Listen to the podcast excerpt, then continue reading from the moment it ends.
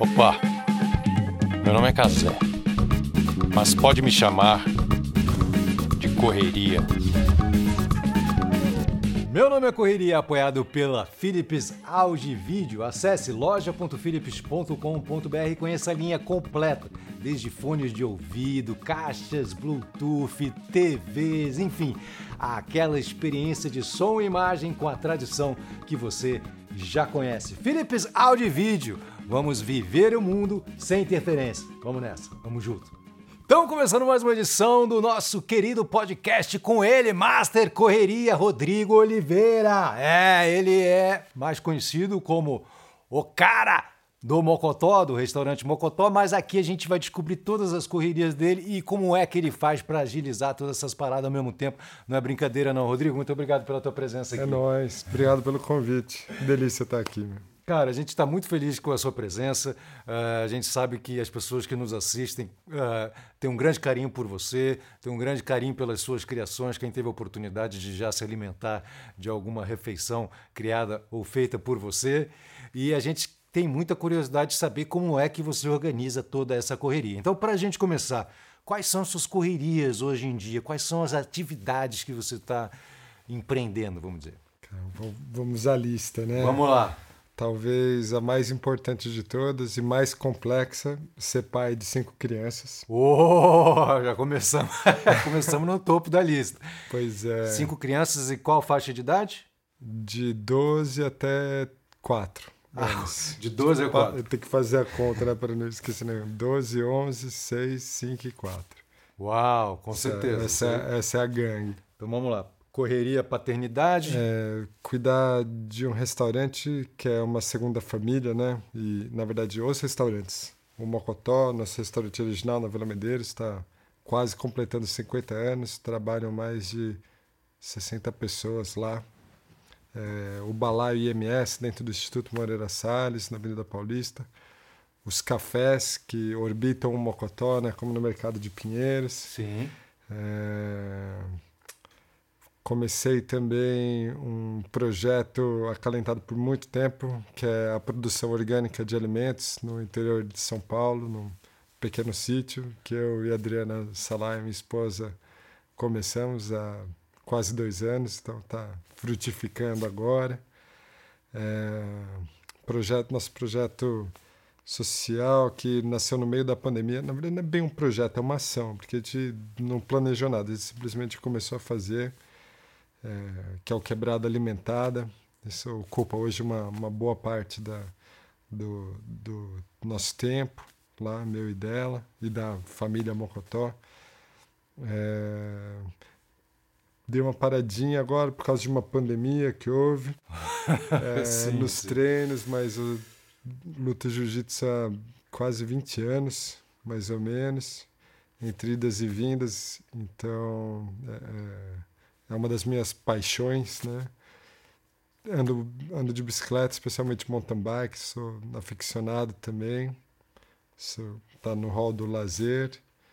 E devo ter esquecido de alguma coisa, mas... a gente vai lembrando à medida que for caminhando a conversa. Pô, muita correria, hein, cara? Muita coisa mesmo. E ainda encontra espaço para estar tá, é, tá num podcast, por exemplo, para participar de um podcast. Qual é o papel do podcast dentro de toda essa sua estratégia aí? Por que, que você vem, ao ser convidado, para participar de um podcast como esse? Olha, é, é, acho que está dentro de um, um papel né, que o, o chefe de cozinha tem hoje, é de ser o porta-voz de uma mensagem, né? porque o chefe de cozinha é um cozinheiro, né, por que cuida de outros cozinheiros, né? É, é, é um cargo, né? Não, não uma formação. E só que foi dado um, um espaço para esse profissional e, e um poder de comunicação que é, é, mudou a história da nossa carreira. Quando eu comecei a estudar gastronomia, isso foi em 2003, é, era super novo, no primeiro curso superior de, de gastronomia do país as pessoas não sabiam o que era. A gente perguntava para ser médico do estômago, coisa. a gastronomia. então, é, é, acho que estar tá aqui significa é, é, honrar essa responsabilidade, né, de, de ter ganhado espaço, ter ganhado voz, né, os profissionais como eu estão aí na lida da cozinha, liderando cozinhas especialmente, e, e, buscar contar um pouco da nossa história e passar uma mensagem, né? Porque é, é, o, o, que é um restaurante se não um espaço de restauração, né? A Adriana, que estuda né, esse universo, minha esposa, historiadora, ela disse muito bem: um restaurante serve para que as pessoas saiam dali melhores do que entraram. Então, talvez seja um jeito de levar um pouco, aumentar o alcance do restaurante, né? E tentar... Ah, nunca tinha pensado nisso, na, na, origem da palavra, né? De Sim, restaurar, né? Interessante, né? O primeiro restaurante de, é, surgido na França tinha esse nome, né? É, justamente por causa dessa função restauradora. E hoje você vai num restaurante e sai largado de lá, né? Mas os caras levam de maca, né? Tinha uns caras que comeram aqui uns parmejanos antes da gravação e não estavam conseguindo ficar de pé aqui. Acontece às vezes. Acontece. Até no Mocotó, não vou negar. Uau, mano. Restaurante. Quer dizer, assim, eu vi uma vez a frase de um filósofo falando que o restaurante poderia restaurar tudo que está ao seu entorno filósofo é, Rodrigo Oliveira? Seria? Muito prazer. Esqueci de falar. Filosofia de botiquim. É. Mas... Isso aconteceu no Mocotó original? Vamos começar então, porque assim, a paternidade foi depois dos 13 anos, né? Eu imagino, né? Então, Sim. os 13 anos foi quando, quando você começou a frequentar ali o restaurante do seu pai, é isso? Como é que Sim, foi? Sim, a contragosto dele, né? Seu José Almeida, retirante nordestino, veio a São Paulo fugido da seca, né? Junto com a minha mãe fugindo da fome, literalmente. E aí, depois né, de uma grande aventura na cidade, trabalhando em metalúrgica, fundição, malharia, abre uma Casa do Norte, que é aquele misto de empório e bar, vendendo desses gêneros nordestinos. E aí começa a cozinhar eh, por intuição, porque não tinha nenhuma formação, nem cozinhava né, na terra natal. Começa a fazer um caldo, um caldo nutritivo, restaurador, que é o caldo de mocotó. E essa receita mudou a história da nossa família, porque essa Casa do Norte, esse boteco foi ganhando fama, foi vindo mais gente, aí virou um pequeno bar com algumas mesas, né? Porque antes as pessoas comiam apoiadas nas prateleiras, em cima da sacaria ali. E aí, quando o restaurante virou esse bar, né? Esse lugar de comida, foi aí que eu comecei a, a frequentar e ajudar mais, porque a demanda aumentou, então eu ajudava tanto na Casa do Norte quanto no nesse né, é, protótipo de restaurante assim. E aí, para desgosto do meu pai, tomei gosto pelo negócio. E aí, de novo, com por intuição, porque não tinha experiência nenhuma, comecei a questionar algumas coisas que meu pai fazia. Pô, aí, aí tu realmente. É. aí você é abusado, né? e ele tinha um argumento, tem, né? Na é. verdade, é. um argumento muito poderoso, que é faça isso não, faz 30 anos com essa que é assim, é assim que vai ser. Então ouvi isso né, aos 13 anos de idade e, e pouco depois não era lá animador, mas puta, acho que era ingênuo demais e achava, não, um dia meu pai vai entender. Aí ia tentando, arrumava, organizava lá mas acho que de todo reconhecimento possível, é, esse é o único que a gente não conquistou ainda. Qual reconhecimento? Do seu Zé Almeida. Ah, do seu Zé Almeida, não? Fala, não, era muito melhor quando era antes. Sério? quando, quando eu entrei no Mocotó e até assumi o restaurante, trabalhava museu, meu pai, mais três pessoas. Uma estrutura que, para ser gentil, era precária, assim. Por conta do, do da própria formação, né, da caminhada do meu pai, das referências que ele tinha. E, e eu entendo que para ele é muito difícil também entender o Mocotó de hoje, né, o, uhum. o, o que se tornou. Mas é, para mim eu acho que ele nunca falaria, mas ele ele quando conversa com as pessoas, quando está recebendo as pessoas lá no Mocotó, é, dá para ver que ele tem orgulho do do que do que está ali. Uhum. São quantos filhos? Eu e minha irmã, mais velha, Sua irmã tá- fisioterapeuta. Tá... Ah, ela não participa das é, atividades tem, do restaurante. Tem muito mais juízo que eu.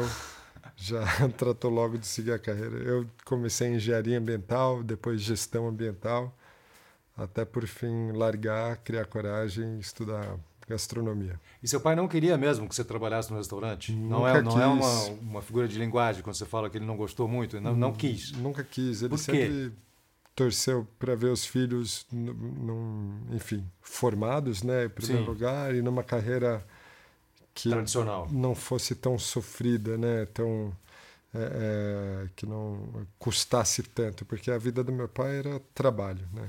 Uhum. Era talvez, talvez esse tenha sido o motivo de aos 13 anos eu fazer tanta questão e brigar para poder ir lavar louça, limpar banheiro, servir mesa, ajudar na cozinha. Não nessa ordem. Você não, não limpava o vaso e depois servia a mesa. Não, esse foi lavar a mão. Mas todo mundo fazia tudo. Dizer, imagina num, num time de três, quatro pessoas, Sim. você abre a casa, você limpa tudo, você faz as compras, você cozinha, arruma o salão, você serve, você cobra. A realidade da maioria dos empreendedores, né? No, especialmente no começo da sua jornada, você, você abraça o negócio, né? Você está ali pela causa. Então, é, nossa realidade é de nenhuma maneira diferente. Você né? não tinha afinidade com a cozinha nesse momento. Você começou trabalhando, tocando as paradas mesmo em torno do, do rango. Eu gostava, mas minha primeira grande ocupação foi a pia, né? Eu lavei tanta louça que eu acho que um dia eu vou ser reconhecido com o título honoris causa de PhD. PhD. Porque, olha, antes das máquinas de lavar louça, de, sabe, todos esses artefatos na mão mesmo eram pilhas e pilhas e pilhas, Sim. cumbuca, talher. E aquela tristeza quando chega o bucket novo, né? Você acha que você tá acabando ali, chega mais prato. Eu já lavei, eu lavei, tive uma experiência, mas era com, com máquina de lavar. E mesmo assim era difícil, cara. Pesado. Era pesado, bem pesado, Pesado. mesmo. Fico imaginando assim sem, né? Como, como você eh, colocou. E aí, bom, tudo bem, você começou nessa parte, aí como é que foi, como é que você foi entrando para a parte de, de cozinhar mesmo? Como eu disse, todo mundo fazia tudo, e aí na cozinha, Mas o caldo quem fazia era seu pai. receita, é, é, receitas todas naquele momento do meu pai. E, é- e era um jeito de cozinhar muito peculiar, sabe? Muito prático, muito direto, muito limpo, assim, sabe? Sem, sem rodeio, sem excesso. Meu pai, e acho que a maioria dos sertanejos tem uma sensibilidade muito grande, sabe? Então, meu pai, intuitivamente, sem ler sobre colesterol, ou gorduras trans, nada, cuidava para que o caldo tivesse sempre bem escumado, sem nenhum resíduo de gordura, era muito leve, era muito rico. O tempero da mesma forma, sabe, sem excesso de sal ou de condimentos, respeitando né, o ponto, a textura das coisas. Isso é, é, veio do berço, né, desse, desse chão sertanejo aí. E aí quando eu comecei a me envolver com ambientalismo dentro da engenharia ambiental, depois da gestão ambiental e depois de algumas desilusões né, nessa caminhada, percebi que, pô, se eu quero salvar o mundo, eu preciso começar pelo meu mundo, né? Então, via o Mocotó, de certa forma, decadente ali. eh, O Mocotó sequer tinha nome, né? Era, era Casa do Norte da Vila Medeiros, Casa do Norte do Seu Zé. O bar do Mocotó. Eu falei, pô, Mocotó. né? Esse é, esse é o nosso nome. É um jeito de honrar a nossa história e a história do meu pai. E aí, em 2001, então eu tinha 21 anos, né? 2000 para 2001, eu, eu tive uma chance de ouro. Meu pai viajou para o sertão para passar três meses lá. Falei, putz, se eu não fizer o que eu imagino ser certo agora, jamais vou fazer. Larguei a faculdade, larguei, nem tranquei, a segunda faculdade. E aí me internei no restaurante para fazer as primeiras grandes reformas e cuidar de problemas graves, estruturais. Por exemplo, a cozinha não tinha coifa, o, o, o fluxo do, do restaurante era. Aliás, não tinha fluxo, né? era algo meio caótico. assim. O lixo ficava do lado é, é, da cozinha, que ficava embaixo da caixa, que ficava. Puta, era um. Era, um, era, era Um horror. Um horror. difícil. Desafiador. Restaurante pro? Jacan, ir lá e... É, é, era, era desse tipo. E, e aí comecei a, a trabalhar nessa infraestrutura básica e começar a dar um, uma cara, né, uma direção para o restaurante. E aí eu falei, olha, pensei comigo, pode ser que eu não tenha o talento necessário para isso, mas, mas eu vou tentar, é isso que eu quero fazer. E aí decidi fazer gastronomia. Tá, então você aproveitou esses três meses, seu pai foi para o sertão para dar essa geral, mas era uma geral estrutural, aí, hardware, o hardware do, do, do, do, restaurante. Você não chegou a mexer no software, não, não mexeu na, no rango ainda, ainda não, não tinha. Tá. E, e foi fazer gastronomia. Sim. E teu pai falou o quê? Pô, terceira faculdade tu vai largar, mano? Olha, eu percebi algum conforto no meu pai por me ver continuar estudando, mas ele não fazia ideia do que era gastronomia, assim, o que, que eu ia fazer na faculdade, né? Se eu contasse para ele que eu ia aprender a cozinhar, ele...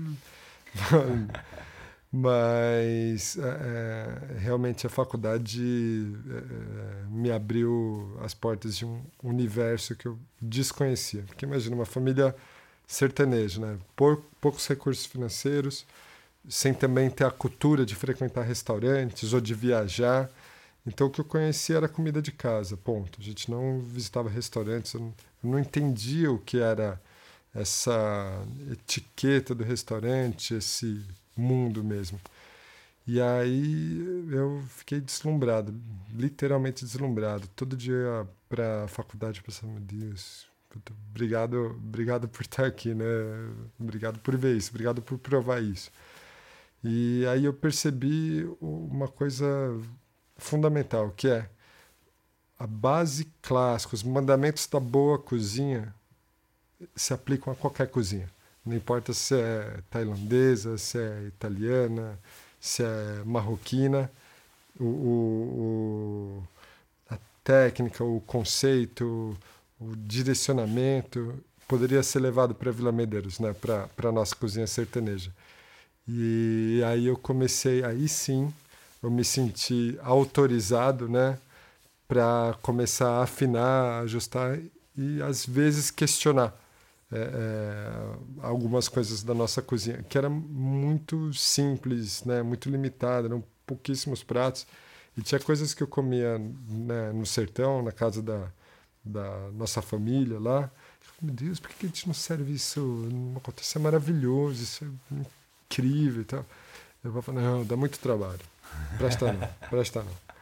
Mas aí comecei, comecei a, a, a ajustar as coisas que estavam ali e propor algumas coisas novas. Hum, qual foi o primeiro prato que você introduziu? Puta, lembro, lembro como, como fosse, fosse, hoje. hoje. O, um prato que está no cardápio até hoje, campeão de vendas, prato mais pedido da casa, nesse grupo né, dos principais, que é uma carne de sol prato é, presente em qualquer casa do sertão, carne salgada e curada.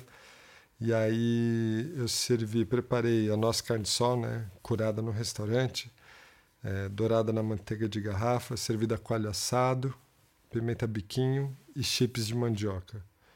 E talvez a gente esteja na quinquagésima versão de carne de sol desse prato, mas esses elementos estão ali preservados a carne de sol, hoje dourada na brasa, finalizada na manteiga de garrafa, uma cabeça de alho assado, daqueles que se desmancham, sabe? Quando você tira da casca, pimenta biquinho, é, uma pimenta sem ardor, é, que tem uma acidez, sabe, provocativa assim na boca, e chips de mandioca, né, fininho, super crocante, sequinho. Então esse é o primeiro prato que eu coloquei no Sim, cardápio está no menu até hoje. E seu pai chegou a testar? Você serviu primeiro ele? Como é que foi? Você, você colocou no cardápio sorrateiramente? Meu pai provou e falou: é bom, mas não parece carne de sol, não. Ah, falou que não parecia. Presta não. Mas era uma releitura, assim? Era algum... Não, não, era não, carne era de sol. talvez tinha, talvez não. A novidade era a forma como era apresentada e, uhum. e, e como ela era né, é, colocada ali com alho, pimenta, os chips de mandioca. Talvez, talvez isso fosse inovador. Não à toa, é um prato que está há 16 anos aí, não, 17 anos aí, e continua sendo o nosso prato mais pedido. Uau! E, e o dadinho de, de, tapioca? Você que inventou o dadinho de tapioca ou ele já existia e Sim, virou? é um Foi prato, você... prato típico da quebrada, da Vila Medeiros. É, você, você que foi, foi, o segundo prazo? Com a... não, não esse, foi depois. É, 15 é, anos. Esse ano completa 15 anos. Do Dadinho? Do Dadinho, Putz, foi de 2016. Bom, foi a evolução de uma receita que eu herdei de uma amiga, uma colega de faculdade, Adriana Sims. Era um bolinho de tapioca. levava queijo minas, ovos e tal. E puta, eu adorei. E ela, quando ela me ensinou, ela falou: acho que tem tudo a ver com mocotó. Falei: puta, legal, vou, quero aprender. Ela me ensinou, aí comecei a fazer alguns testes. Era uma massa muito melindrosa, né? Você tinha que bolear muito rápido, porque depois que ela esfriava, usava uma gororoba, uma placa, assim. Aí parece uma história romanceada, mas exatamente o que aconteceu. Eu tava lá na cozinha preparando dadinho, né? Dadinho não, o bolinho de tapioca boleando a massa e tive que sair da cozinha, né? Para ir para o salão. Na hora que eu voltei, a massa tava uma placa sólida. Xinguei, né, mentalmente, assim, é, o mundo e estava prestes a jogar fora. Eu falei, caramba, essa placa é consistente mesmo. Será que daria para cortar como uma polenta? Aí comecei a cortar como uns é, palitinhos, assim, só uns tijolinhos. E, putz, Dá, e fica ótimo, super crocante, as quinas, né? Falei, caramba, não tem que bolear, né? Que maravilha. Aí comecei a, a, fazer esses palitos, né? esses cubinhos de, de, de tapioca. E aí uma cliente falou uma vez, olha, isso é maravilhoso. Mas se fosse menor, mais fininho, como uns palitinhos, sabe? Ia ficar bem mais gostoso. Eu falei, meu Deus, não sabe de nada, né? Pô, se fizer fino ele vai se quebrar todo. Falei, mas ela tem razão, né? Se ele for menor, ele tem mais superfície, né? Proporcionalmente, vai ser mais crocante. Falei, se eu fizer um quadradinho, um dadinho. E aí foi quando o bolinho de tapioca, que era como a gente né, servia, é, não não estava nem no cardápio, eu fazia nos finais de semana, assim. Aí foi aí que o bolinho virou dadinho de tapioca. e aí ele é servido com molho de pimenta agridoce, com alho, vinagre de frutas, caramelo e... É uma delícia, cara. Uma delícia. Então você inventou, porque eu fui procurar, pô, aí vi um monte de gente falando da Didi Tapioca, falei, não, peraí, isso aí, essa polêmica a gente precisa resolver no programa. É, isso, isso tá, tá bem documentado e, e assim, tenho maior orgulho, não, não é, é, é por vaidade, mas por comprovar uma teoria de que o, o, uma tradição ela nasce de uma inovação, né? O que, é uma tradição? É uma inovação que deu certo, que aportou valor, né, a, determinado produto e você começa a reproduzir isso. Então, cada vez que eu vejo o dadinho servido em algum restaurante estrelado, num buffet, quando as pessoas fazem em casa, quando aparece num programa de televisão, pô, me sinto muito mais homenageado do que plagiado, né? é, pô, toma, e, e, fico super feliz de ver é, é, dadinho sendo feito ao redor do mundo, né? Os clientes do Mocotó viajam, ou a gente às vezes está fora no evento e dá de cara com, com dadinho de tapioca. Em São Francisco, uh, no Museu de Arte Moderna, servem dadinho. Sério? No, no restaurante de um chefe tri estrelado lá. É, em Paris, no Le Dauphin, do Nhacas Pipart, um tremendo chefe. Tem dadinho. Dadinho? Como chama? Ledadinho? Da, é, tapioca. tapioca. Tapioca. Muito bom, cara. Mas ledadinho é um nome bom. Ser.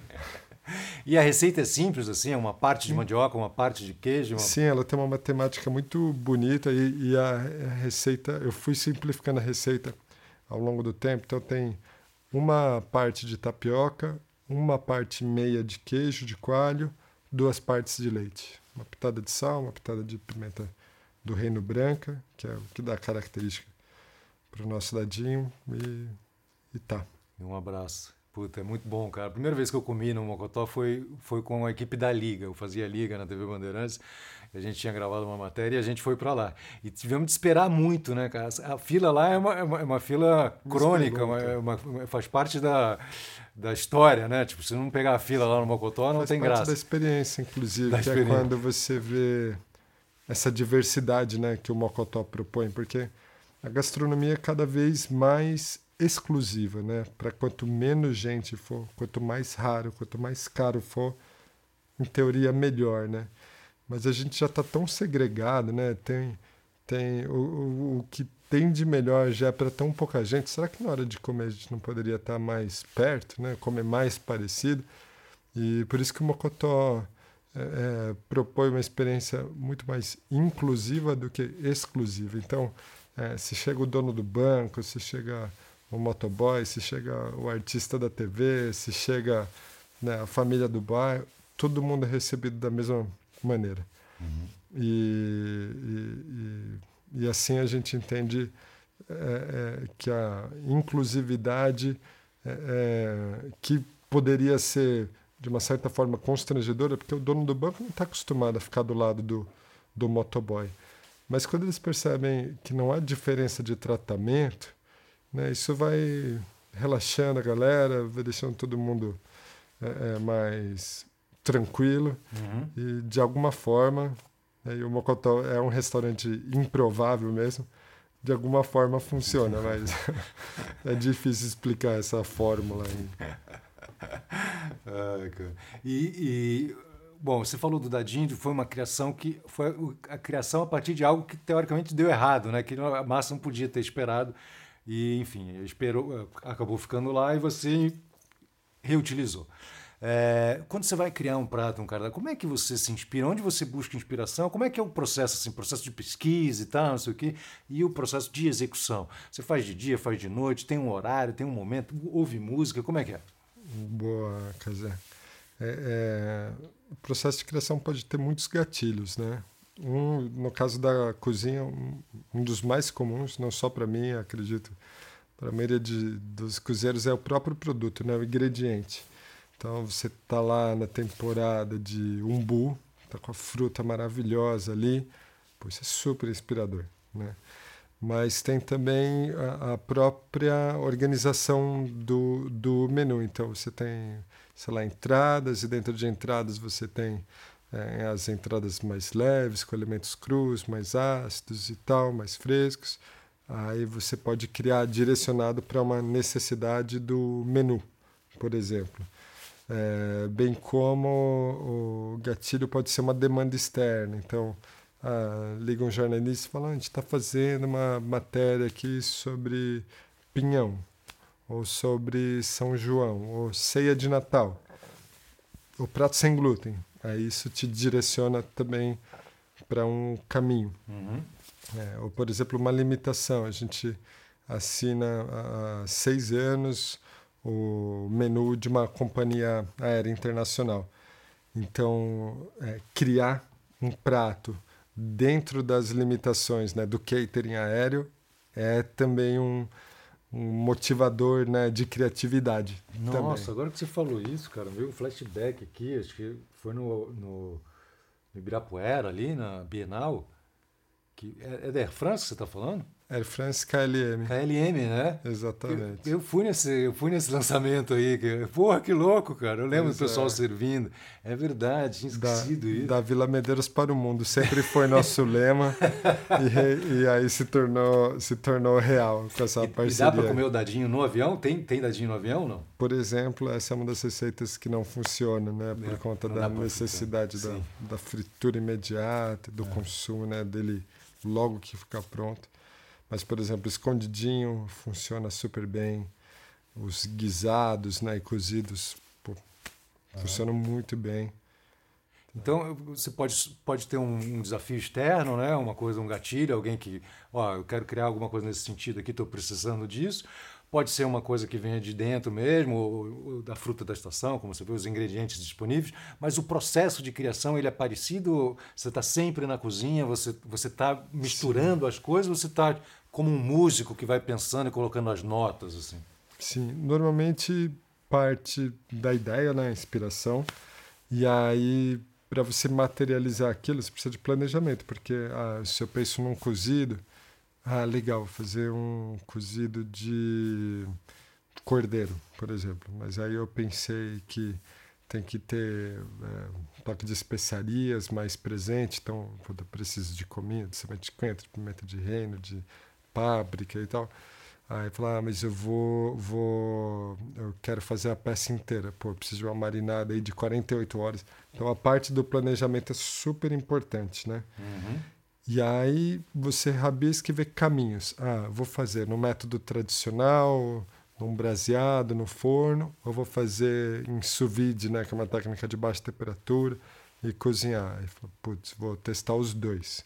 Então aí você começa e no final você né, vê prós e contras. E você testa simultaneamente, assim, para você poder comparar o sabor na hora ou não? Às vezes sim, às vezes não. Gente, porque assim, normalmente os caminhos possíveis são muitos, mas muitos mesmo. Então a gente vai sempre pelo que a nossa intuição aponta como melhor. E se por acaso a gente tiver em dúvida entre dois processos para um mesmo resultado, a gente começa a testar pelo mais fácil. Porque se os dois derem certo, qual que é mais viável? O mais direto, né? E normalmente quando eu começo a cozinhar assim, cozinho sozinho.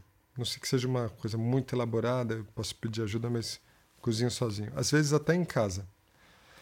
É, aí eu testo, aí eu vejo o quão longe está do, do resultado esperado.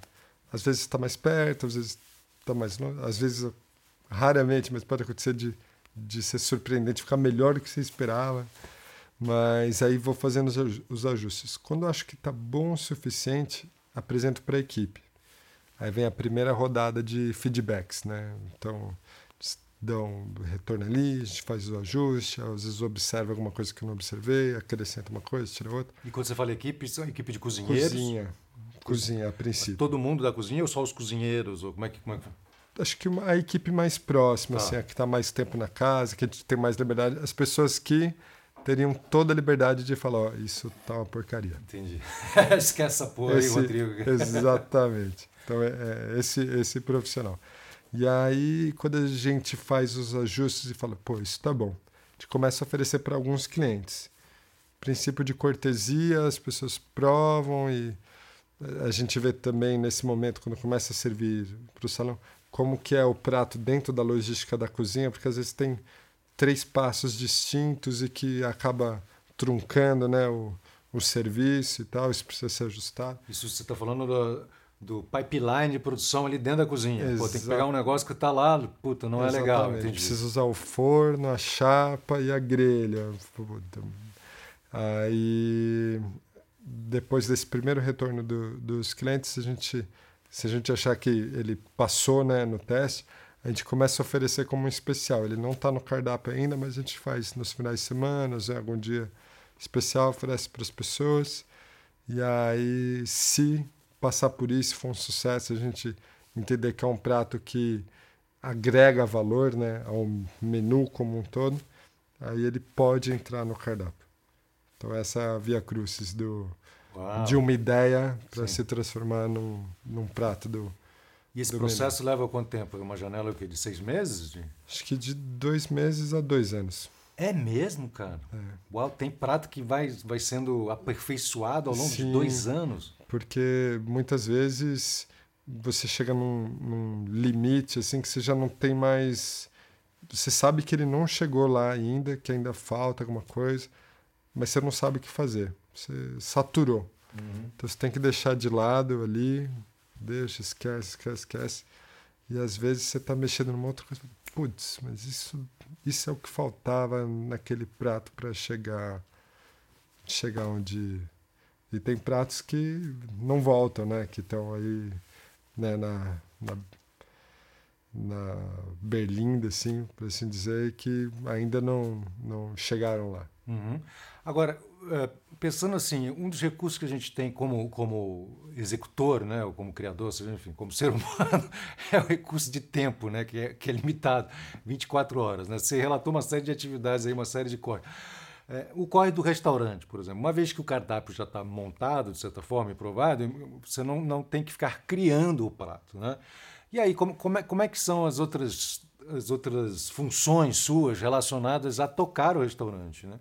Ou, ou, você já conseguiu construir uma equipe que, que toca isso sozinho e você parte para as outras parcerias? Ou para as outras atividades como mountain bike, como jiu-jitsu? Como, como, é que quem, funciona? Quem dera ter mais tempo para essas, mas é, hoje, hoje lido também com uma demanda extra restaurante, acho que é, faltou na lista dos afazeres, que é, é, é eu não gosto muito dessa palavra, mas acho que é o que é de garoto propaganda, né? Então... Porta-voz. boa, Porta obrigado. Porta-voz é melhor. Porta-voz de marcas e produtos que a gente entende que tem, sabe, Sinergia. coerência, sinergia com as coisas que a gente acredita, né? Então, é, por exemplo, eh, nunca vou falar de margarina, porque eu não uso, não gosto e sabe, mas por de azeite eu falo Uhum. e adoro e, e o azeite é, é, que eu vendo, né? É o azeite que eu compro para minha casa, é o azeite que eu compro para o restaurante, sabe? É de verdade mesmo. De verdade, sim, Você porque se torna porta-voz de produtos que você consome, que você Sim. acredita. tá? porque não é meu negócio, né? Meu negócio é, é restaurante. Uhum. Então, é, é, eu, eu posso me dar o luxo né, de, de selecionar e trabalhar só com, com gente, com produtos, com empresas que eu, que eu acredito. E, Então tem esse tempo que você investe de porta-voz. Sim, e aí a, a- a rotina né, de casa, né? Porque imagina, como cozinheiro, raro almoçar e jantar com a família. Então tem um, um primeiro, um primeiro grande trabalho do dia é preparar o café da manhã né, da, da criançada, né? E é um evento, né? Imagina, sete comendo, né? Eu, Adri, cinco crianças ali. E você é o, você é o chefe. Sim, Muito bom. e lava a louça ainda. Porra, velho. Aí tá. E, mas aí, restaurante.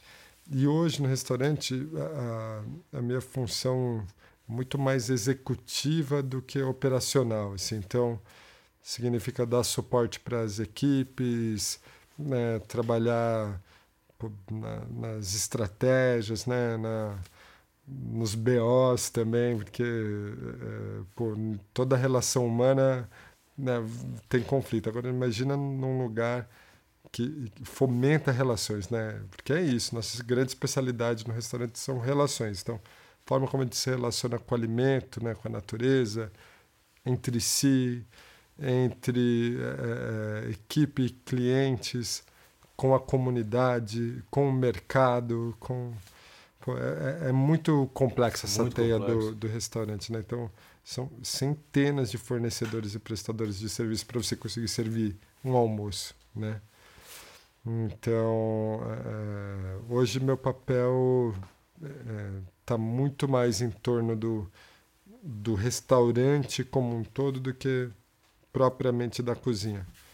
Que, sem dúvida, né, é, é talvez a parte mais divertida né, do, do negócio, mas é, é, acho que é isso. Acho que esse é o, é o meu papel hoje dentro. do- Uhum.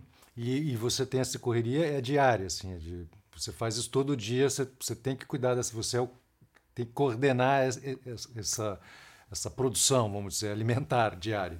Sim, olha, já me ausentei por, por períodos, por exemplo, falando do Mocotó, né? Uma casa de 48 anos, tem gente que tem 40 anos de casa, né? Tem gente Uau. que chegou lá, eu tinha um mês de vida, que é o caso do Josafá, o bigode. E então o Mocotó tem autonomia.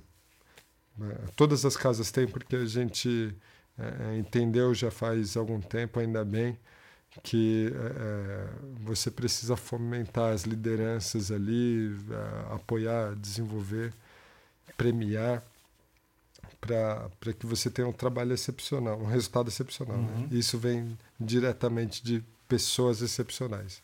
Não, o que você está falando tem muito a ver com quem, com quem nos assiste também, que, que eventualmente tem um talento, tem uma determinada habilidade, mas se você quiser escalar o negócio, quiser escalar a sua correria, você tem que formar pessoas mesmo, né? Porque você tem que juntar mais gente para fazer aquilo, né? É, Senão... Sim, e se você quiser ter alguma vida, né? Porque é, é, o, o que eu penso é que você deve ter sucesso ao longo do tempo.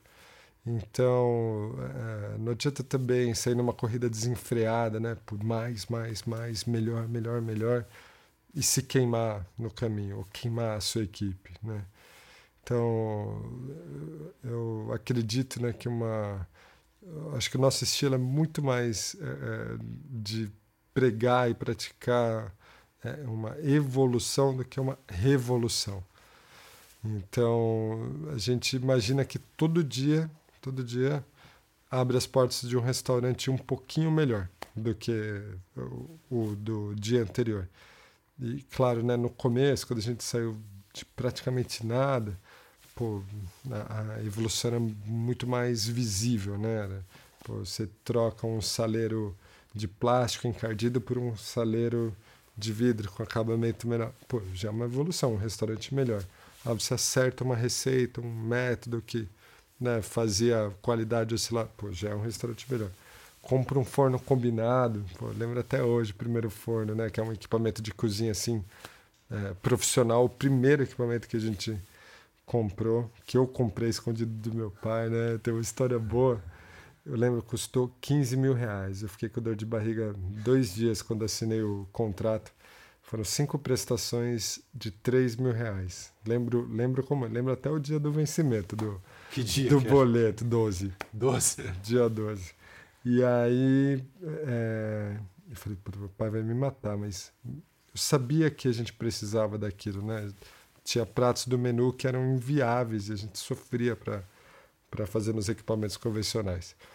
E aí meu pai chegou o forno, né, finalmente, a gente conseguiu instalar, meu pai passou pelo forno no primeiro dia, não falou nada, segundo dia não falou nada, só notou no terceiro dia. Esse forno aí é novo? Ah, é, pai, por causa dos escondidinhos, né, dos preparos, das carnes e tal, porque precisava... Mas e o outro forno, que estava novinho, fez o quê? Ah, eu dei pro nosso primo lá, né, que estava sem forno lá no bar. Pô, mas que ser besta. Quanto custou? Puta. Eu falei, minha nossa, e agora quando eu falar que eu paguei 15 mil reais? Assim, se juntasse toda a nossa cozinha, aliás, tudo que tinha no restaurante não dava 15 mil reais, né, de material. Aí eu falei, ó, oh, foi 3 mil. Foi o que me ocorreu ali na hora. 3 mil? Mas é besta mesmo. Pipoca era a nossa cozinha, né? Pipoca comprou um Fusca novinho, 2,700. Paga 3 mil num forno. Marcou. Nunca esqueci. Pensei nessa besta Só mesmo. Forno mais caro que o Fusca. Foi mais novinho. caro que o Fusca, novinho. Agora, né? o que é um forno combinado? Eu não sei o que é. Forno combinado é equipamento de alta performance, né? E o, e o termo combinado vem é, da junção da convecção, que é o ar forçado dentro do, da câmara né, do forno, com vapor. Então você não controla só a temperatura, você controla a temperatura, umidade e velocidade de circulação do ar, mas controla com precisão de grau em grau. Assim. Então é, é um equipamento realmente de alta performance na, na cozinha. E tanto que hoje, né, tanto na produção, na finalização, confeitaria, todas as nossas sessões lá tem pelo menos um, um forno combinado. Entendi. Quantas, quantas unidades mesmo você tem agora, então? É, o Mocotó, né, a casa matriz, tem o café no Mercado de Pinheiros e no Shopping D, Mocotó para viagem é, em Guarulhos e na Moca, o Balaio IMS, no Instituto Moreira Salles, com café no quinto andar. E estamos prestes a abrir nosso restaurante, nosso primeiro restaurante é, Além Mar, que é em Los Angeles. Legal. Na Califórnia, um, processo, um projeto que está em andamento há quatro anos já. Escolheram o sertão também. Los Angeles é sertão, né? Sim, acho que Los Angeles escolheu a gente, na verdade. É. Então, mas peraí, olha só. Essas atividades aqui no Brasil, que você falou dos cafés e tudo, não sei o que, você está tá gerindo mais ou menos quantas pessoas? Olha, Duzentas e poucas. Duzentas e poucas pessoas, tá? Diretas e indiretas, né? Sim, sim. Quer dizer, é uma coisa que consome bastante tempo seu. Você, evidentemente, que tem uma equipe, tem uma série de processos e tem a questão da cultura. A cultura, dá para perceber, assim, é uma coisa que é bem importante para você. Quando você se refere à comida, você não fala você, você, você, se refere especificamente à comida do sertão, comida sertaneja, né? não usa o Sim. termo nordestino, por exemplo. E a gente está falando do sertão de Pernambuco, olha? É a nossa grande inspiração, grande mas não só, né? Porque a, o, o, conceito do sertão maior são as terras distantes, né? As terras interiores, o, né? E tem uma certa marginalidade nisso, né? Então, né? nossa família sai do sertão pernambucano, chega na Vila Medeiros, né? Sertão paulistano ali numa beirada da cidade, ali na zona norte então, é, dessa, esse recorte de cozinha sertaneja é, vem por acho que quase que é uma condição da gente aprofundar nosso trabalho, porque a cozinha nordestina é tremenda, né? gigantesca. Nem para não não chegar na cozinha brasileira, né? Mas pensa, tem a cozinha do litoral, né? Com uma marca muito é, é, forte, né? Aí a cozinha do recôncavo baiano também que tem uma influência cultural aí né? que é determinante para a formação de ícones como a carajé, né, o bobó e, e vários né, das, ícones, das, ícones das cozinhas afro-brasileiras aí. E, e, a nossa cozinha sertaneja, né, que é, é, toma é, partido de elementos muito simples, né, de, de produtos que a princípio não têm grande valor gastronômico, mas eu, eu, eu sinto que se o sertão é né, uma terra de é, é, abundância ou de exuberância, como é, por exemplo, a Amazônia ou a Mata Atlântica, né, que são né, biomas super festejados na, na gastronomia, é, o sertão é assim um lugar de sabores profundos, sabe? De intenso, de uma mensagem é, simples, mas sabe, muito poderosa, muito você acha que o sertão ele está ele tá presente no, na, na alma do, do, do, menu, na alma do cardápio, ou ele, ou ele trans, transgride esses, esses limites e vai para a cultura do restaurante, da equipe como um todo, de alguma forma. Não, com certeza. É? Né? Essa, é, como que aparece? Esse isso? legado é. sertanejo. É, acho que em, em, em, pequenos e grandes gestos. Né? Tá, tá olhos vistos na decoração da casa, nas cores, no rosto das pessoas que trabalham que trabalham ali uh, com muitos deles também descendentes de, de imigrantes nordestinos, muitos deles nordestinos também. Uh, ou seja, né, tá nos sotaques, tá, tá no, no cheiro, no, nos temperos, na comida e também nos gestos mais sutis, sabe, do, do acolhimento, da, da generosidade genuína, né? Porque quando você tem muito, dá o que está sobrando é fácil quando você tem muito pouco, ou quase nada, e, e acho que os grandes gestos de generosidade, os maiores que eu já vi, foi de gente que tinha Também. muito pouco. Também.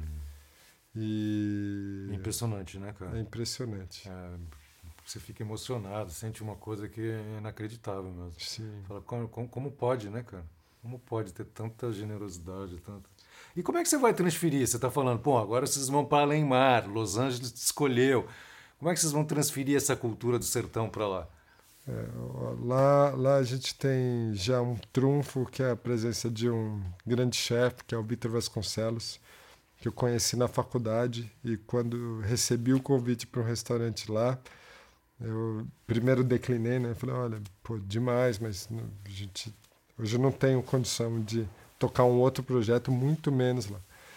E aí foi um namoro, era um headhunter, né? um uhum. caçador lá de um grupo restauranteiro californiano que queria alguma coisa nova, né? E aí ele se encantou com o Mocotó e me azucrinou literalmente até eu ir lá conhecer. Eu falei, ó, eu vou, mas eu compro minha passagem, eu não quero nenhum compromisso, porque, ó, de verdade, não tenho condição de, de assumir o um projeto agora. E o Victor tinha me confidenciado que tava, a esposa dele já tinha morado na Califórnia, estava doido para voltar para lá, largar tudo que estava fazendo e voltar. falei, Vitor, quero te apresentar umas pessoas, cara, que eu acho que pode ser um bom parceiro para você lá, porque eu queria me livrar, né, dessa dessa coisa. E aí eu, eu sempre tive vontade de fazer um curso de panificação numa escola é, californiana e eu falei, puta, quem sabe é a chance? Eu liguei na escola descobri a agenda de cursos, vi o que, que eu queria fazer. Eu falei: olha, eu tenho uma brecha nessas datas aqui, que era justamente para coincidir com o curso, né? E aí eles falaram: não, tá ótimo, tá ótimo. Eu falei: tudo bem, então, então eu vou. E aí desembarquei na cidade. Primeiro lugar que eu fui foi um dos restaurantes desse grupo, um lugar chamado Bestia, um chefe israelense fazendo uma cozinha italiana com alguma é, é, influência é, é, desse Oriente Médio, assim, um restaurante alucinante, assim, acho que tem uns duzentos e tantos lugares, mas uma vibração, uma comida extraordinária. Falei, meu Deus, o que, que é isso? Falei, caramba, tô perdido, vou falar assim no final da noite. E realmente foi nesse momento que eu pensei, pô, legal, a gente tem a chance sim de trazer é, um Brasil para cá é, que, que é, desminta né, essa imagem caricaturada do país, né? Do samba, da floresta, da mulata, do, não, as gente, entranhas, quer levar as entranhas mesmo. É, a gente quer mostrar um, um Brasil é, é, essencial, né? É, é, verdadeiro e contemporâneo, né? porque é, é, o, a cozinha é um elo muito delicado entre né, cultura e natureza. Né? Você não, não cozinha sem prestar homenagem aos ingredientes, mas cozinhar um, gesto essencialmente humano e cultural. Então, é uma chance é, muito grande de, de mostrar o Brasil e de criar conexões, né? relações com a nossa cultura, com a nossa gente, com o nosso produto e fomentar turismo, fomentar indústria, né? E, e aí eu pensei, puxa, é a chance né, de levar o Brasil, mas é a chance também de trazer e aprender é, um, um, nível de profissionalismo, né, de gestão, pô, que a gente não tem no nosso mercado, né? Isso, isso é outro nível, isso é, é quase outro jogo, né? Não é só uma outra liga, é quase um um esporte completamente diferente. Uau, tipo um NBA do né? O tipo o basquete americano e o basquete no restante Aí... do mundo. Mas cara, eu fiquei fiquei louco para saber que coisas são essas assim. Uma, uma das coisas foi visão de longo prazo, né? No, é, é, não, é, não é no dia a dia ou no amanhã que, que você concentra a estratégia do negócio. Por exemplo, você fala de faturamento, de salário, você fala um ano. Isso, isso é o curto prazo, né? Ah, qual que é o salário?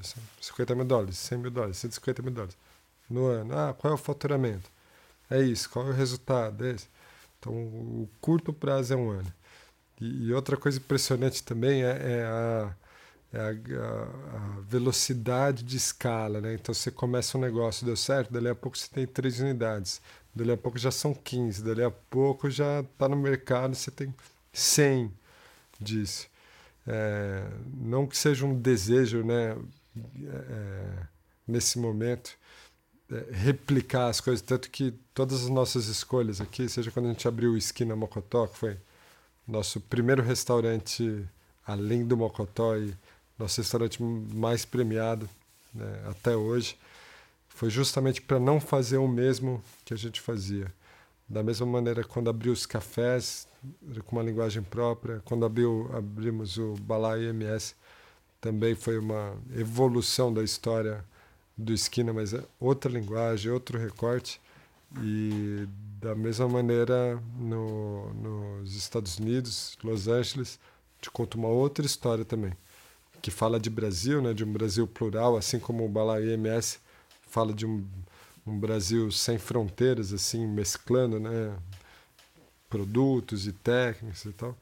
No, nos Estados Unidos, especialmente por estar ali num celeiro de grandes produtos, que é a Califórnia, a gente vai fazer uma cozinha brasileira, mas que é, reconhece o seu contexto, né, o seu entorno. Então, não faz sentido é, é, é, ignorar a quantidade a diversidade de produtos locais que tem ali é, e forçar, enfim, a introdução de um produto que ou vai chegar com má qualidade ou vai chegar com um valor né, inviável.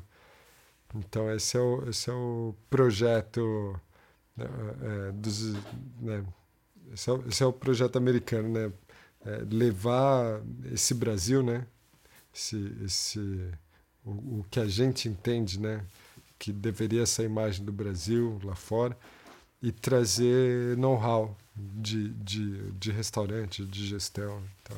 Certo. E você já, já começou a trabalhar no, nesse cardápio? Já desenvolveu o cardápio? Sim, são quatro anos de trabalho. O Vitor, que vai ser o chefe do restaurante, está morando lá há três anos já, com a família, trabalhando exclusivamente em desenvolver esse projeto. O restaurante está pronto É, já fizemos alguns testes, né, pop-ups, mas por conta das restrições de entrada no país, a gente esperou até é, as restrições acabarem ou diminuírem lá, porque até pouco tempo você não podia sentar gente dentro do restaurante. É, e agora, né, com, com a, a melhora né, da, da, da situação lá, então a gente já está pronto para operar. Então, em agosto, estou saindo para os Estados Unidos com uma parada obrigatória no México, né, para quarentena. Uhum. E vamos, vamos abrir esse restaurante. Ah, é? E já tem data já? Quando é que é? Dia 1 de setembro.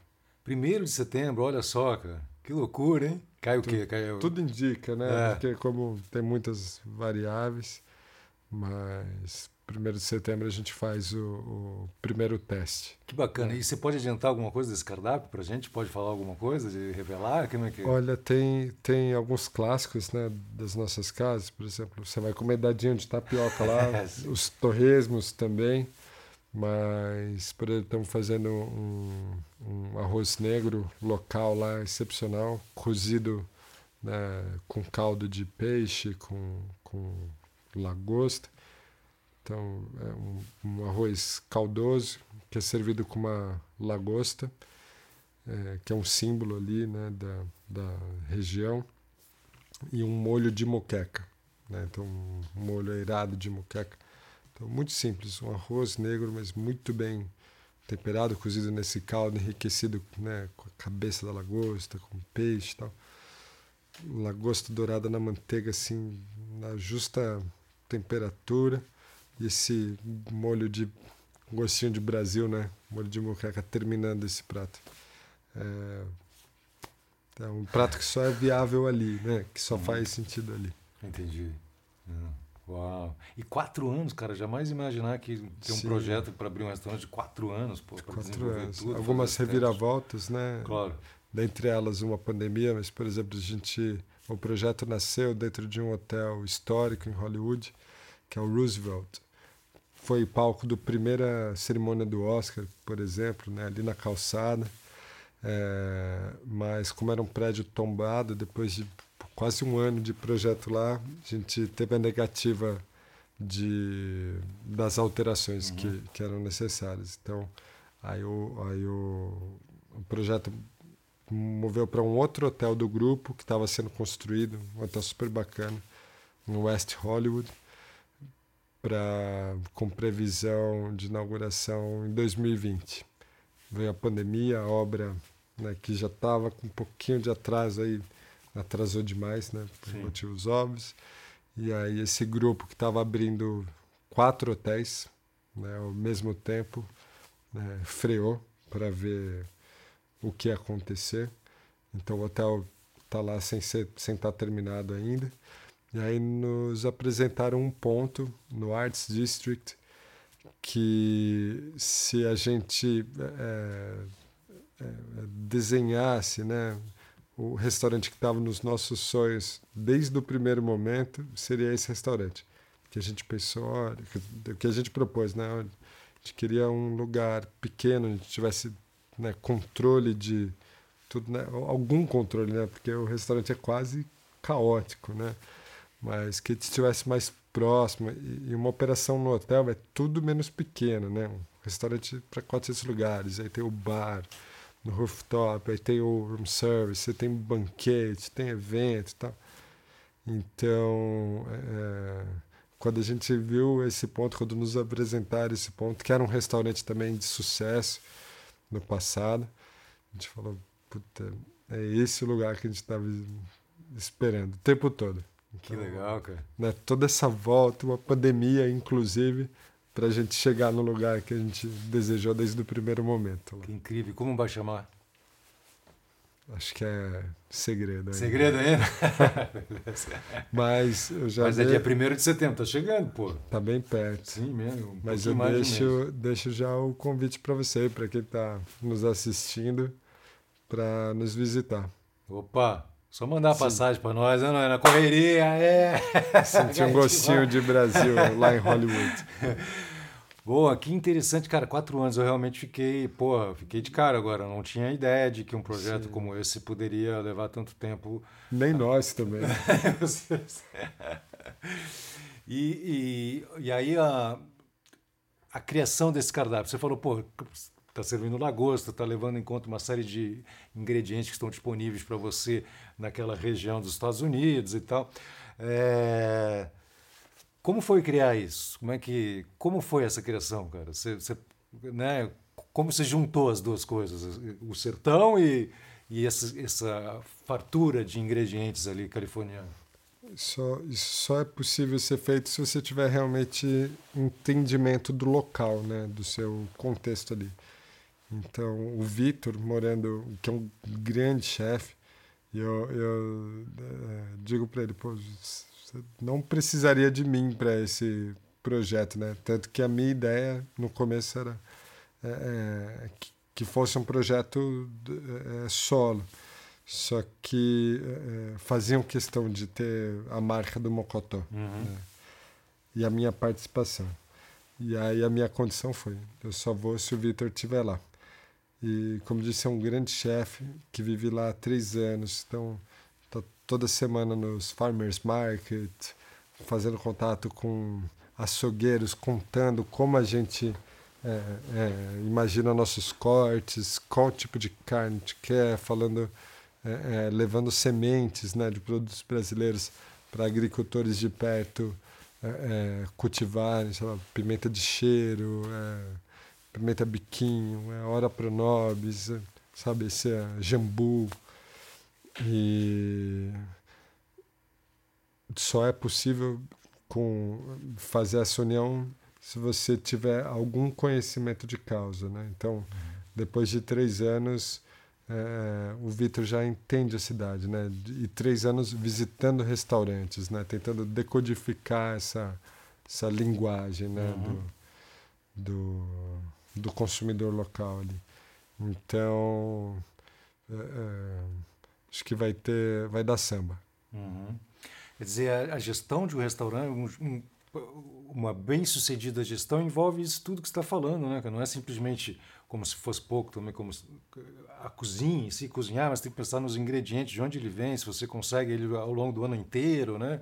É, quer dizer, a complexidade realmente é muito grande, tanto que você hoje em dia passa menos tempo do que você gostaria na cozinha, passa mais tempo nos calls, nas reuniões, nas coisas e tudo mais. É, a gente sabe que para você ter sucesso num, num, período mais longo, você precisa ser resiliente, né? porque muitas coisas acontecem e, e você precisa se adaptar. É, você trouxe o assunto da pandemia agora de como a pandemia interferiu na, na, na, no desenvolvimento do restaurante lá em Los Angeles. Eu queria saber como a pandemia interferiu. Com certeza o setor de restaurante e comida foi, foi, né, foi atingido em cheio, vamos dizer assim, né? Porque os salões Sim. não podem funcionar e tal. Como é, o que aconteceu com vocês? Conta pra gente o que foi o Mocotó ser avassalado pelo tsunami da pandemia, como vocês reagiram, né? E Sim. me conta também um pouco da, dessa parte de, do, da, da, da, sua sensibilização com relação à, à grave situação que nossa população está vivendo de insegurança alimentar. Praticamente metade da população está nessa, nessa, é, nessa triste posição. Né? Sim. Você já assistiu Vingadores? Sim, sim.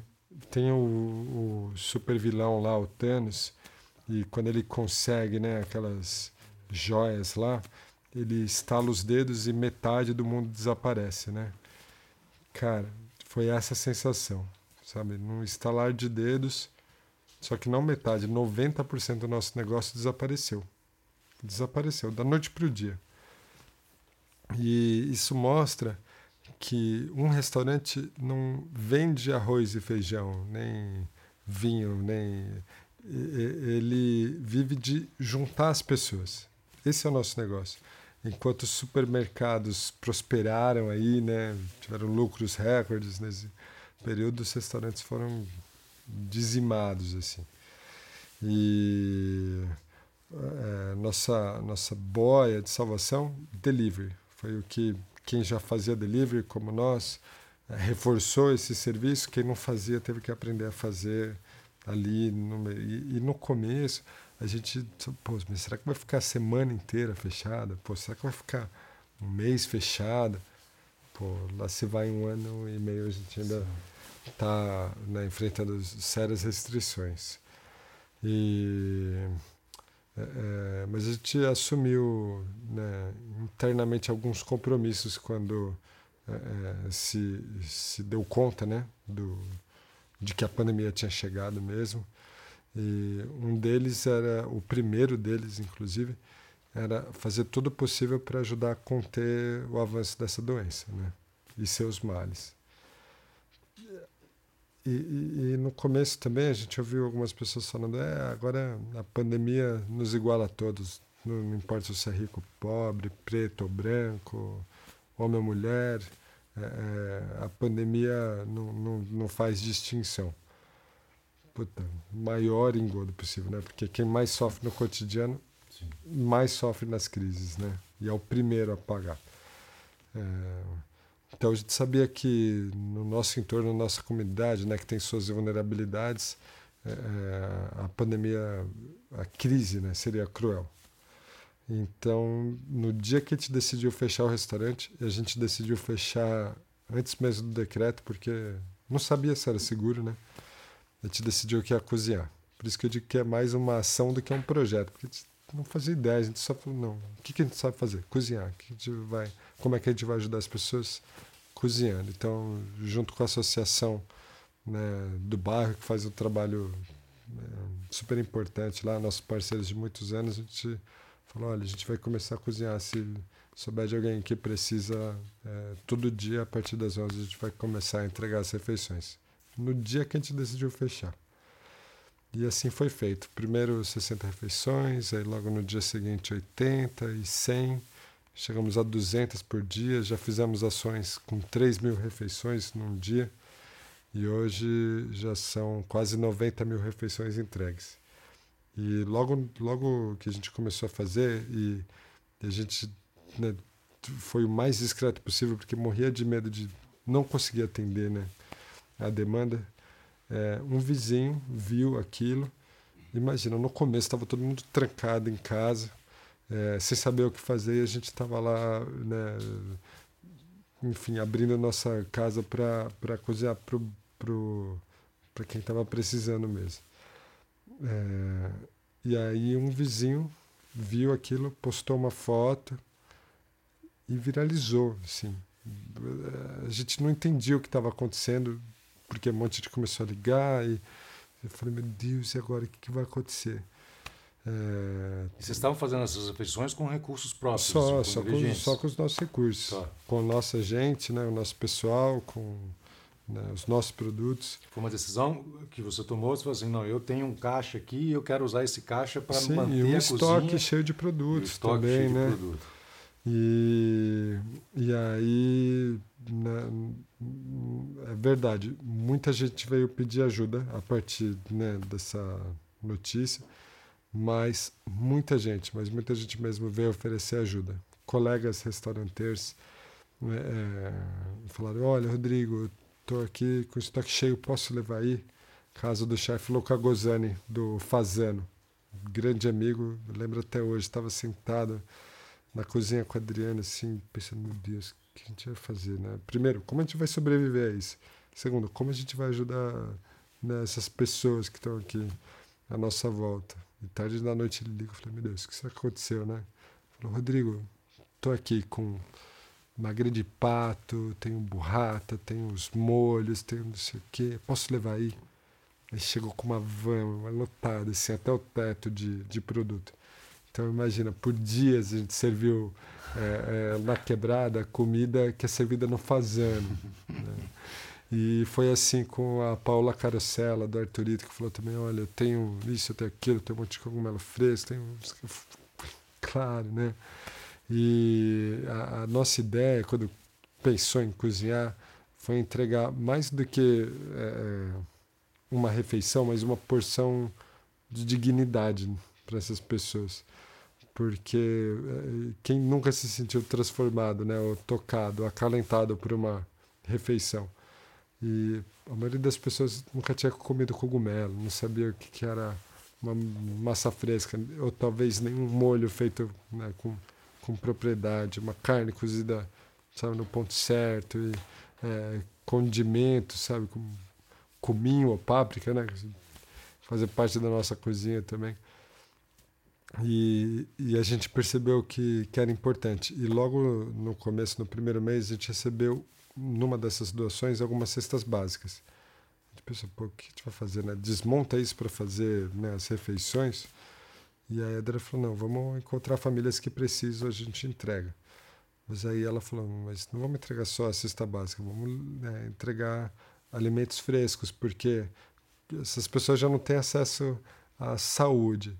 Se elas estiverem desnutridas, né, pô, é o fim, né? E aí a gente encontrou uma associação que trabalhava com agricultores familiares que estavam morrendo de fome também com toneladas de produtos sendo jogados fora porque não conseguiu nem a logística para doar isso. Restaurantes fechados, hotéis fechados, eventos cancelados. E, e aí a gente falou, pô, é um jeito de ajudar lá também, né? Então, o que começou com, é, é, acho que 20 cestas, foi a primeira doação que a gente recebeu. Hoje já são quase 400 famílias que todos os meses recebem né, cesta básica, cestas de higiene. São algumas centenas de toneladas já de, de alimentos uhum. é, entregues né, para a família, com uma ajuda é, de incontáveis corações e mãos aí, né, que estão na luta todo dia e, enfim, é, trazendo alimentos, trazendo recursos. E é, é, eu, eu penso, né, pô, se a pandemia foi capaz de construir uma ponte né, entre a Vila Medeiros e os Jardins, entre o Mocotó e o Fazano, pô, a gente tem que tirar alguma coisa de boa, né, alguma, alguma grande lição nisso. Eu, eu, eu pô, sou, sou um otimista, né, quase irresponsável, mas eu, eu espero e era um dos nossos compromissos, né, quando a gente é, entrou nisso tudo era sair, sair melhores do que antes. Mas é, e existe um espaço como esse aqui também para que você possa também inspirar mais pessoas, né? cultivar as pessoas, é, enfim. É, é, a gente também usa a comunicação para isso também, para promover boas ideias é, e, e para promover os porta-vozes de boas ideias. Então a gente fica muito feliz também que você esteja aqui com a gente. A comunicação é um dos nossos ingredientes da nossa cozinha, né? Uh, falar é muito importante, mas ouvir também é, é, é, extremamente fundamental. E pensando nisso, a gente vai te dar um presente que são os fones de ouvido para você Uou. ouvir coisas bacanas, para você ouvir músicas bonitas, para você ouvir aquela palestra daquele restauranteiro específico, na, naquele momento que você quiser. É, é um presente Adorei. nosso, é um fone sem fio, com cancelamento de eco, tem 18 horas de reprodução, cara, é, para você ouvir a fina flor é, da inspiração. Demais. Tô fazendo, uma das coisas que estou fazendo, estou aprendendo francês. Ah, é? é sozinho, né? Na, não, comprei um curso online super bacana. E aí, nos momentos de deslocamento, quando eu estou, sabe, numa tarefa de, é, de concentração, aí vou lá na aulinha de francês. Ainda estou tô, tô começando, mas vai ser Perfeito. super útil. Você não sabe, esses fones falam francês, inglês, português. Qualquer oh, língua. para mim. Até a língua oh. sertaneja. é um presente seu, um presente nosso para você, agradecendo o seu tempo aí. Vocês não sabem, é correria mesmo. A gente a gravação era mais cedo, ele não pôde por causa do restaurante.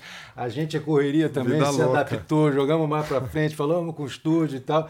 E é isso, com amor, carinho, com vontade, a gente consegue realizar as coisas. É, quem quiser te acompanhar nas redes sociais, saber das novidades, seja da sua plantação orgânica, seja do delivery, seja uh, das quentinhas que vocês seguem uh, distribuindo, como é que faz para te achar? Rodrigo Mocotó, tudo junto, é nós. Arroba Rodrigo Mocotó, Instagram, Twitter, tudo, tá tudo lá. É só, Facebook. Só colar Facebook. E se você quiser nos acompanhar também, é meu nome é correria, sem oe.com.br. Você assiste todos os episódios, esse do Rodrigo. Assista e, e reassista. Aquele que ele falou, a receita do dadinho de tapioca, você não pode perder. você pode tentar fazer até o prato que ele ia, vai fazer na Califórnia, mas aí já é mais complicado. Agora, é, uma porção de tapioca uma porção e meia de queijo meia cura e duas porções de leite? Só errou o queijo. Queijo, queijo de coalho. Queijo de coalho. Esse é, o, é a receita muito bom, muito do bom. Dadinho Tapioca. Rodrigão, muito obrigado, cara. Obrigado É, a você. Dizer. Infelizmente, o escritório que a gente tinha ali da, da Estriquininha Desenhos Animados, do lado do, do Mercadão de Pinheiros, a gente fechou por conta da pandemia, mas eu sempre comia bastante lá, tenho saudade e vou voltar para mandar ver esse na chapa lá. Muito obrigado, querido. Trazer pão de mandioca para você na próxima. Aê, valeu, obrigado. Obrigado. Valeu, pessoal. Até a próxima aí.